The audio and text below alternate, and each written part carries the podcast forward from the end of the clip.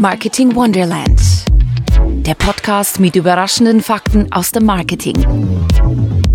Wir zeigen, was erfolgreiche Unternehmer noch erfolgreicher macht.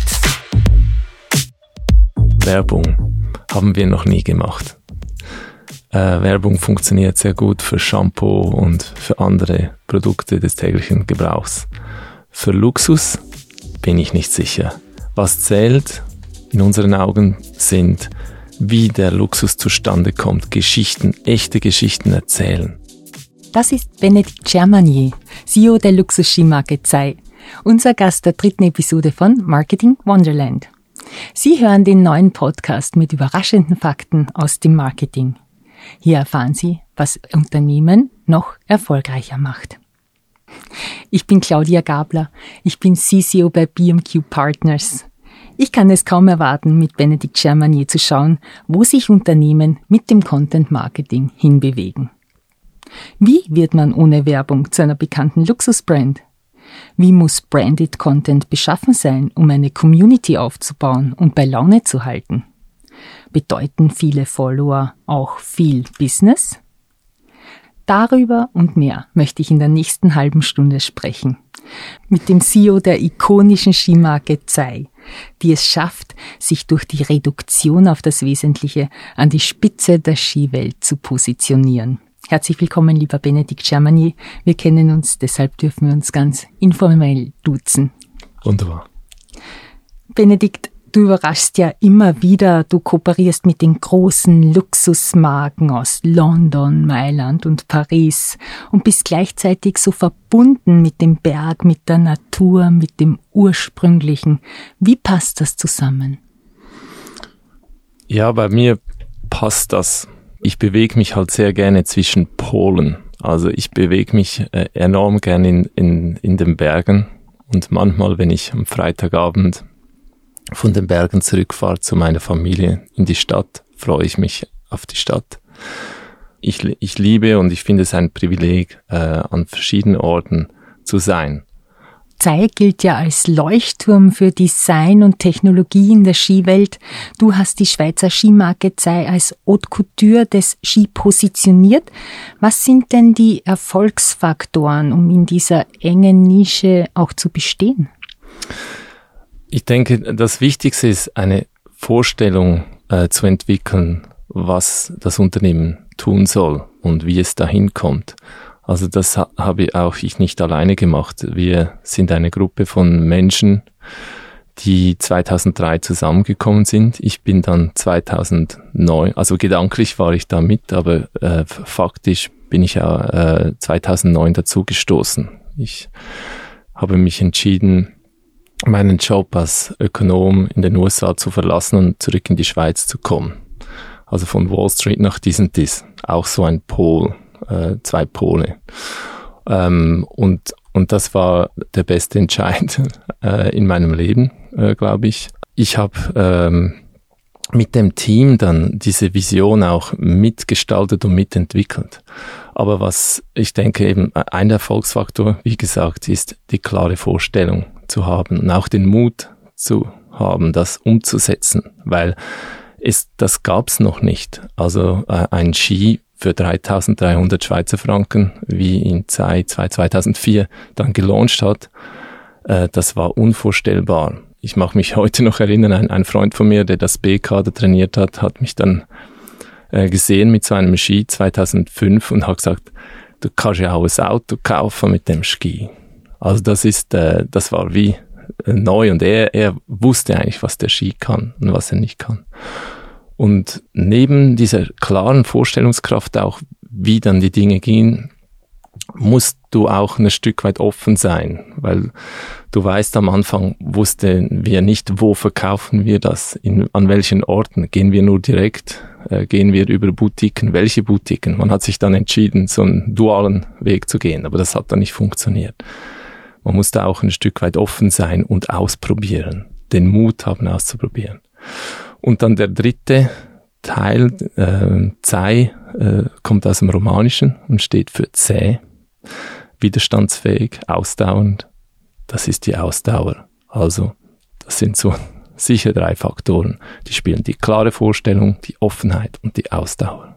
Ja, und der Erfolg gibt dir recht. Die Marke Zeigen ist ja bis heute eine unwiderstehliche Anziehungskraft. Selbst die namhaften Luxusbrands dieser Welt klopfen bei dir an. Du hast unter anderem Collabs mit Bentley, Moncler, Saint Laurent, Zegna, Loro Piana, um nur einige zu nennen, umgesetzt.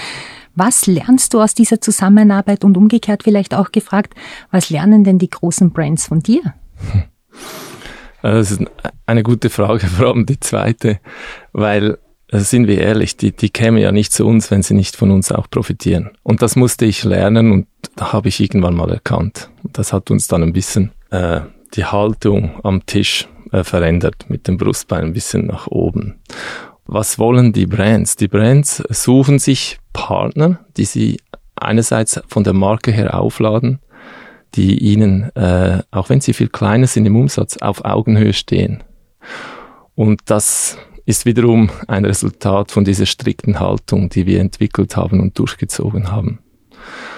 Und die wissen, äh, was, was wir erreicht haben. Die sehen unsere, unser Auftritt, wie wir uns aufladen. Die wollen Teil, sie wollen sich mit dem quasi schmücken, denke ich, ein Stück weit.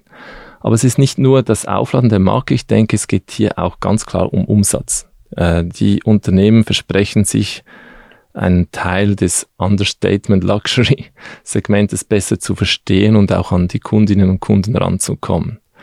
Und das haben wir. Wir haben Kundinnen, die zeigen nicht, was sie haben. Sie haben es halt dann auch. Äh, weil äh, Zei war der erste Ski. Äh, wir erinnern uns 2004, der 3300 Schweizer Franken gekostet hat. Und da hat es schon gewisse Leute, die auch im Skizirkus waren, haben sich gefragt, ja, ein Ski so teuer wie ein Kleinwagen. Und das will man dann je nachdem nicht zeigen. Aber es gibt auch das andere. Es gibt auch die andere Kundengruppierung, die kleiner ist bei uns, aber die auch da ist, die ist etwas lauter. Da, da, dazu gehört dieser meine Freund, der Zahnmediziner, äh, äh, der dann halt schon auch ähm, gerne den Luxus hat. Er kommt aus Bulgarien, er hat schöne Dinge und zeigt sie gerne.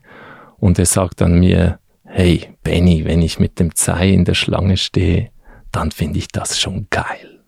Ich denke jetzt mal, dieses, diese verschiedenen Kundensegmente, da sind die Unternehmen interessiert. Und da, ich sage jetzt mal, lernen sie oder kriegen sie was. Wir umgekehrt lernen natürlich viel auch. Früher haben wir äh, und auch heute noch ein Stück weit auf den Standpunkt gestellt, wir müssen die Kooperation ausnutzen, um selber vorwärts zu kommen. Zum Beispiel äh, Üblo 2007 äh, war äh, Jean-Claude Piver sehr stark auf die äh, auf der in, in der Idee äh, fixiert, auf die Idee fixiert, ähm, äh, Uhrenbänder aus Kautschuk zu machen. Und wir haben dann das Material äh, aufgegriffen und kombiniert mit Steinen Ski äh, gebaut das fand ich spannend und ich habe dann äh, hab, ähm, Jean-Claude Biver kennenlernen dürfen. Äh, ich habe gesehen, wie viel äh, meine Partner in diesem Dies damals, äh, äh, Simon und das Team, geschwitzt haben, das hinzukriegen. Und ich habe ihm dann gesagt, wir wären schon sehr dankbar, wenn wir noch etwas mehr machen könnten für sie, diese Schritte der Materialentwicklung weitergehen könnten.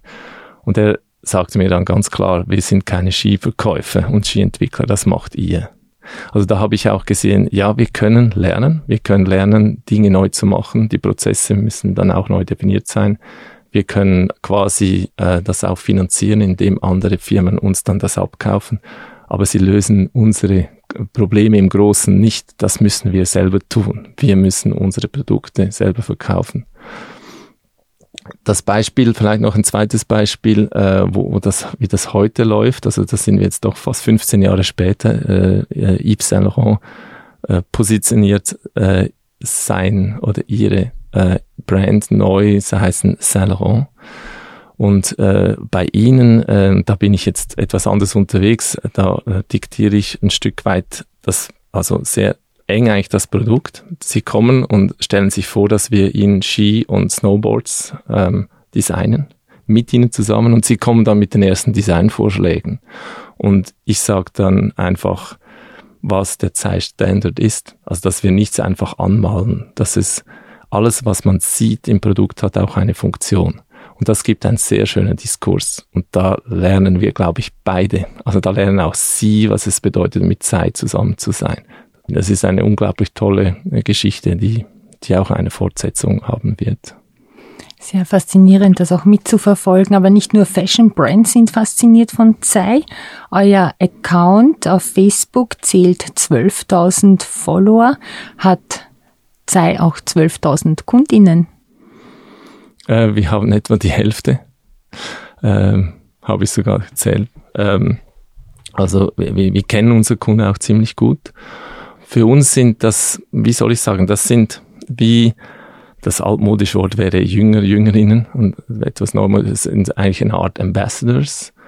Äh, diese Leute sind uns sehr wichtig, diese Menschen, die äh, auf Facebook zum Beispiel Freunde, Freunde sind. Ganz am Anfang mit BMQ habe ich mit Catherine mal analysiert, was vorhanden ist. Und wir haben festgestellt, dass auf Facebook sehr viele ähm, Fans sind, die unseren Inhalt, unsere Geschichten teilen aber die eigentlich gar keine Ski haben, habe ich dann festgestellt. Und das ist für mich ähm, ähm, eine, eine interessante Erkenntnis, aber eigentlich machen sie ja etwas, was ich auch oft tue. Also zum Beispiel war ich ähm, eingeladen, mit 20 ähm, Menschen äh, Ski zu fahren äh, neulich und ich habe dann, äh, es war ein 24-Stunden-Anlass äh, und ich hatte am Abend einen Vortrag über unsere Philosophie und über die Produkte.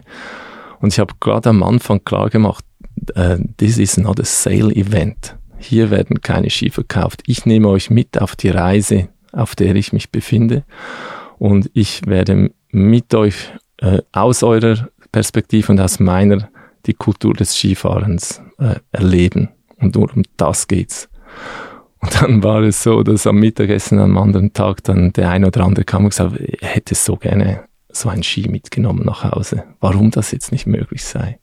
Und dann weißt du, dann hast du es richtig gemacht. Nein, das, und das war nicht die Absicht, ja. Das war wirklich nicht meine Absicht, aber das ist manchmal genauso attraktiv. Und zurück zu den Followers. Die machen das ja auch, die, die gewissen Content oder Inhalt, Content, wie er so schön sagt, der, der bewegt und den teilen sie. Und das mache ich ja eigentlich auch. Und von daher sind es meine Verbündeten und würde ich niemals die Nase rümpfen und sind wichtige Verbündete, diese 12.000. Also ich verstehe, Social Media Follower müssen nicht immer Kunden sein, aber es sind in jedem Fall Gleichgesinnte von Zei. Äh, vielleicht dazu noch eine Anschlussfrage. Aktuell kursieren ja ganz gegensätzliche Ansicht auch zur Wirtschaftlichkeit von Social Media im Luxussegment. Wir haben einerseits eine Forbes-Umfrage bekommen, äh, der nach äh, Betrachten 30 Prozent der befragten Luxuskonzerne Instagram sogar als ineffizient Social Media bringt niemanden dazu, ich zitiere, tatsächlich zu handeln, sagt die Forbes-Umfrage. Sich ganz davon zu verabschieden, das können aber trotzdem die wenigsten. Und umgekehrt haben wir auch eine McKinsey-Studie gefunden, die sagt, dass acht Prozent aller Luxusverkäufe mittlerweile online getätigt werden, was in etwa 20 Milliarden Euro entspricht oder einer Verfünffachung gegenüber 2009. Dazu kommt, dass die Customer Journey von 80 Prozent der im Geschäft getätigten Käufe von digitalen Touchpoints zumindest inspiriert werden. Benedikt, wie ist denn deine Erfahrung? Welchen Wert schaffen Social Media Follower für die Marke Zei? Die Kernfrage ist die, was erwarte ich? Oder wenn ich jetzt einfach erwarte, dass meine Sales hochgehen und dann unzufrieden bin, dass es nicht gleich geschieht, ähm, dann werde ich unglücklich sein.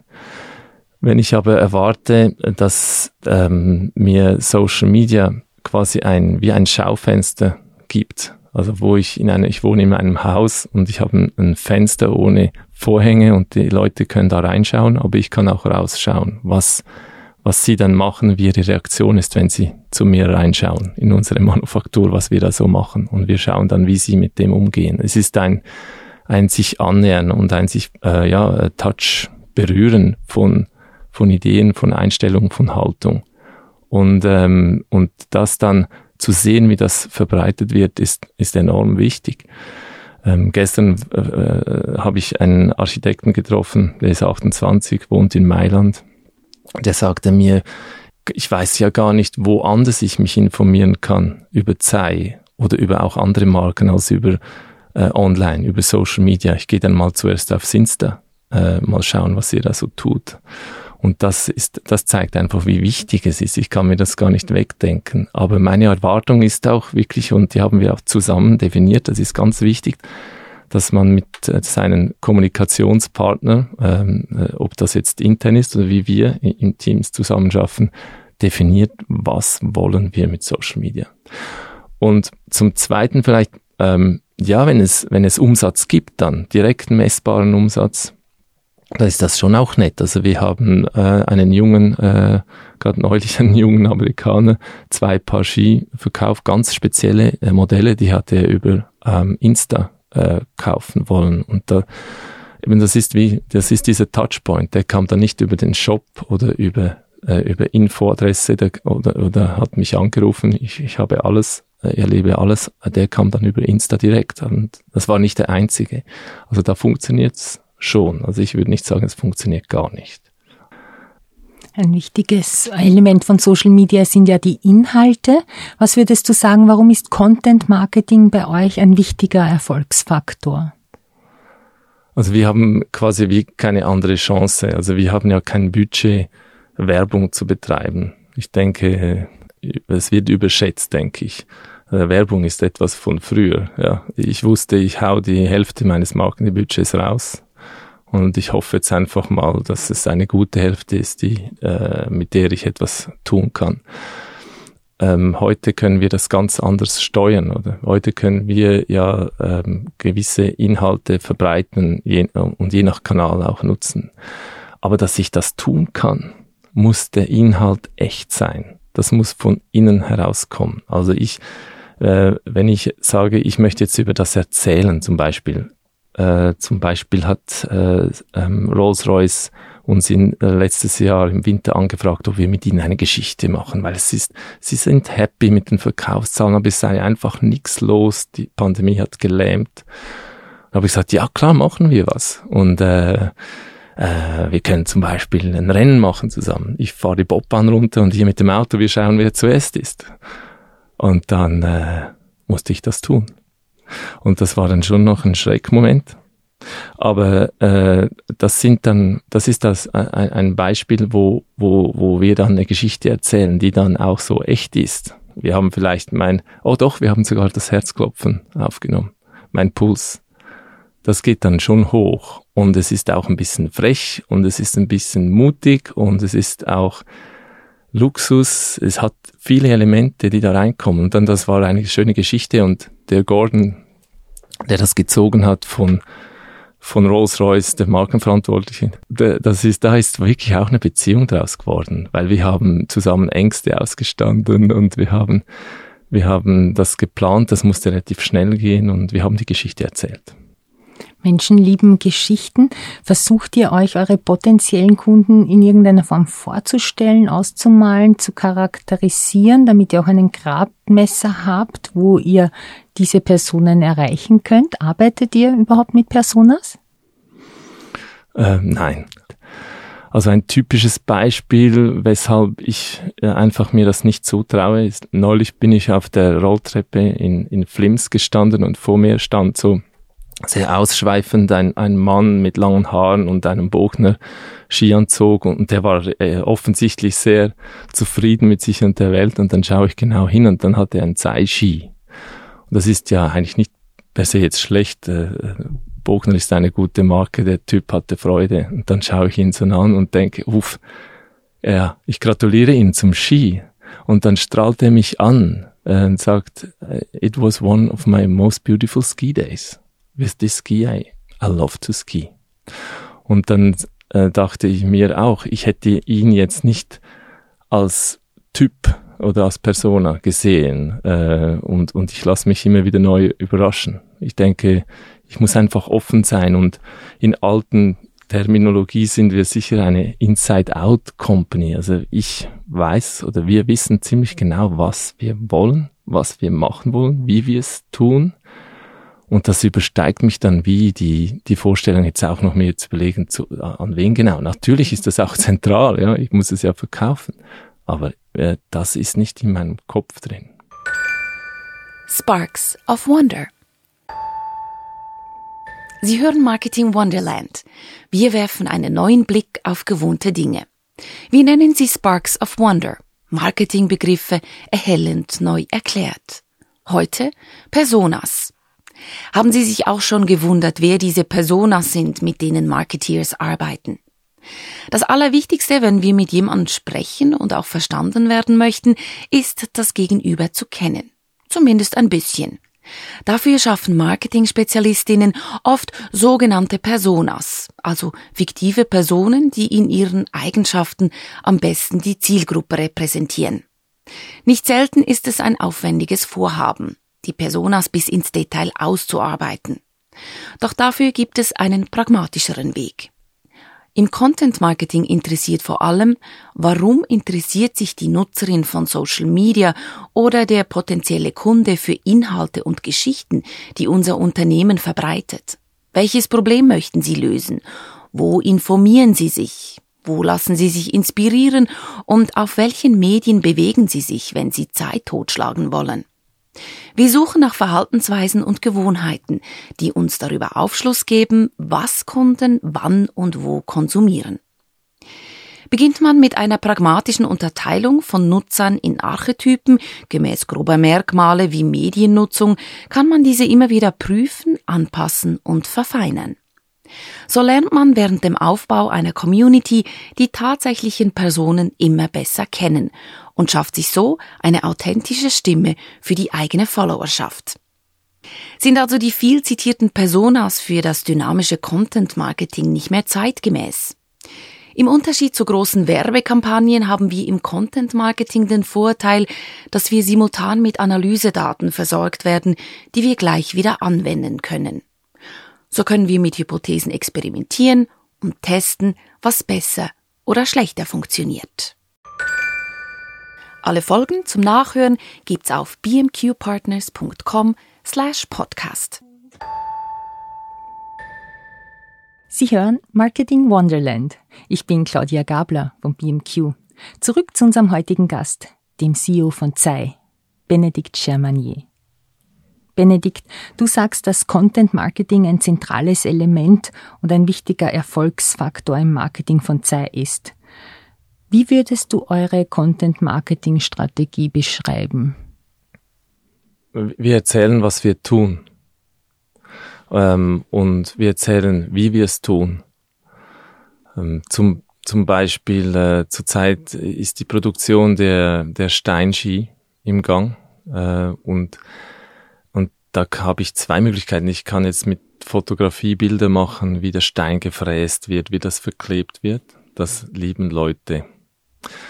Ähm, ich kann zeigen, wie wir die Steine neu ab nächstem Jahr viel mehr lokal äh, integrieren, indem wir in Steinbrüche gehen. Und das ist, die Leute lieben das. Ich denke, das sind tolle Geschichten und äh, die, die haben emotionales Potenzial und sie zeigen einfach die Echtheit. Also die Strategie ist eigentlich, die Dinge so echt wie möglich zu zeigen. Und ich habe ja auch nichts zu verstecken oder so. Und klar kann man äh, sagen, ja, du könntest noch wirtschaftlicher machen und dergleichen. Aber ich glaube, die Strategie ist die, einfach gute Geschichten äh, zu diskutieren. Und das andere, vielleicht, äh, der, dann hat's noch so einen Filter drin, wo, wo ich, wo ich einfach sehe, dass, dass es ähm, einhergehen muss. Äh, die Strategie muss einfach so ähm, verpackt sein, auch dass es aus einem Guss kommt. Also die Fotografie ist wichtig, die Bildsprache, die, äh, die Texte sind wichtig. Äh, das liegt mir viel dran. Wir, wir unterhalten uns da wöchentlich, auch im Sommer, über wie soll die Geschichte äh, jetzt landen. Äh, ja, und, und das, das ist es eigentlich das. Der Zeit-Content ist ja gebrandet, er ist sehr reduziert, in Bewegung, am Berg und immer das ikonische Produkt im Fokus. Ist Content Marketing im Luxussegment gebrandet, sprich Werbung? Nein, wir machen keine Werbung. Äh, wir haben, wir haben äh, kein Budget dazu. Und selbst wenn wir ein Budget hätten, selbst wenn ich drei Millionen hätten und am Flughafen Werbung machen könnte, ich sag dir, würden wahrscheinlich einen Ski mehr verkaufen. Bringt nichts. Ich glaube, was bringt, ist ähm, dieses Fenster zu, äh, zu uns zu öffnen und die Leute reinschauen lassen und sie zu begleiten, also diejenigen, die, die ein Produkt schon haben, sie auch zu begleiten. Das ist dann die Knochenarbeit. Das hat mit Social Media eigentlich wenig zu tun. Also zurzeit telefoniere ich mit einem Team 500 Kundinnen ab, die einen Ski haben die wir aus irgendwelchen komischen Gründen nicht im Newsletter-Tool erfasst haben. Und dann melden wir uns bei ihnen und sagen, ich will auch wissen, weil ich habe keinen Kontakt zu ihnen. Geht's ihnen gut? Sind sie happy? Ich will auch nichts verkaufen. Ich will einfach Kontakt zu ihnen machen. Also das ist äh, auch äh, ein, ein Plädoyer für das altmodische. Ähm, ja, telefonieren, mailen, das ist harte Arbeiten. Das muss ich auch tun. Beziehungspflege sozusagen. Klar, Beziehungspflege. Und dann fragen sie auch, wie geht's denn so? Also es ist, ich merke da auch vielleicht noch den, den, den Kontext zum, zu, zur Strategie, zur Content-Strategie. Die Leute funktionieren über den Content. Sie sind auch, ich merke auch, die Leute, die nicht zufrieden sind, sind dann richtig nicht zufrieden. Also richtig sauer. Und andere, die happy sind, die schreiben mir, das sind zum Teil Leute, wo ein E-Mail ziemlich teuer ist, wenn man den Stundenlohn anschaut. Und die schreiben mir seitenlange Mails, wie glücklich sie sind. Das ist wirklich etwas Spezielles. Und das ist eben, das zeigt auch, Content funktioniert, weil es ankommt äh, bei ihnen. Es verbindet uns sehr emotional, sehr oft. Manches klingt sehr intuitiv, aber du bist ja eigentlich von Haus aus Ökonom. Wie wichtig ist dir denn das datenbasierte Vorgehen?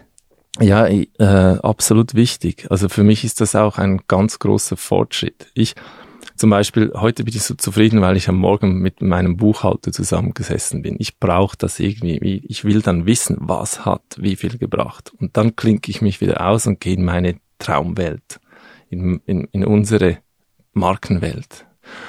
Und ähm, wenn wir jetzt das, äh, die Analogie zum Marketing ist die, dass ich von Inside Out unsere Geschichten erzählen kann, aber wir schauen dann ja schon oder ihr schaut für mich dann schon, was es bringt. Ich brauche da auch Leute, die mich da coachen, ja, das weiß ich. Ich weiß, dass mir dann das eigentlich egal ist, aber es darf mir als CEO ja auch nicht egal sein. Aber als Mensch, so von wie ich bin in Natur, ist mir egal.